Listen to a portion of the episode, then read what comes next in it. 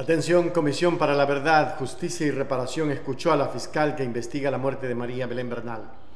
En la sexta sesión de la Comisión para la Verdad, Justicia y Reparación, las asambleístas escucharon la versión de María Isabel Jiménez, agente fiscal que lleva el proceso de investigación de la desaparición y posterior muerte de la abogada María Belén Bernal.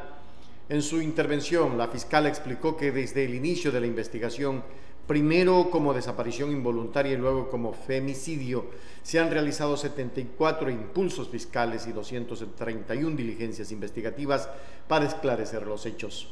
La Fiscalía agota todos los recursos que sean necesarios para determinar responsabilidades. Por ello se abrió otro proceso investigativo por fraude procesal para definir si hubo encubrimiento, enfatizó.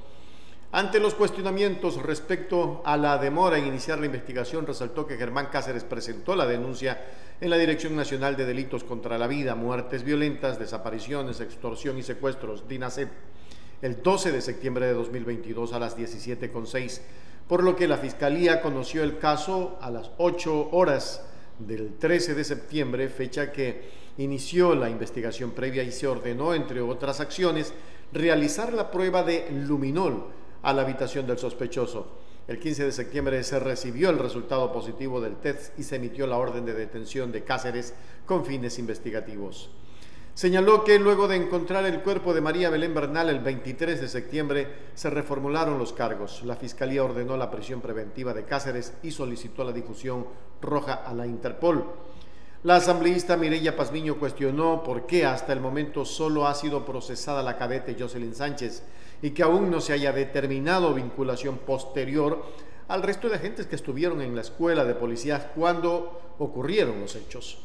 De su lado, Amada Ortiz advirtió que la Comisión Interamericana de Derechos Humanos, CIDH por sus siglas, recomienda que los casos de desaparición de mujeres sean investigados por la unidad de género de la Fiscalía y no por la DINASE.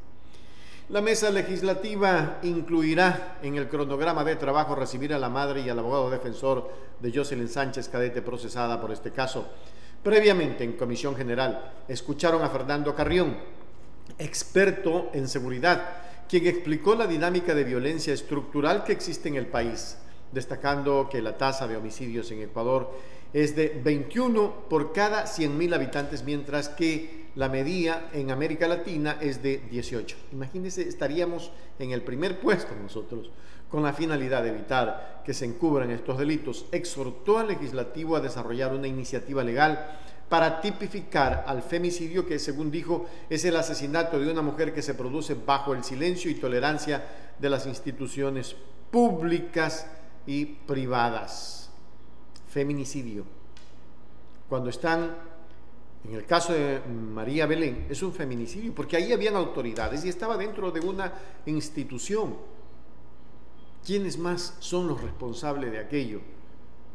¿A quiénes más? La fiscalía ya los involucró y ya tienen orden de detención, como en el caso de Jocelyn. ¿Por qué solamente ella? ¿Y el resto? Si de acuerdo a las versiones de la mamá, los cuartos están separados por Gibson.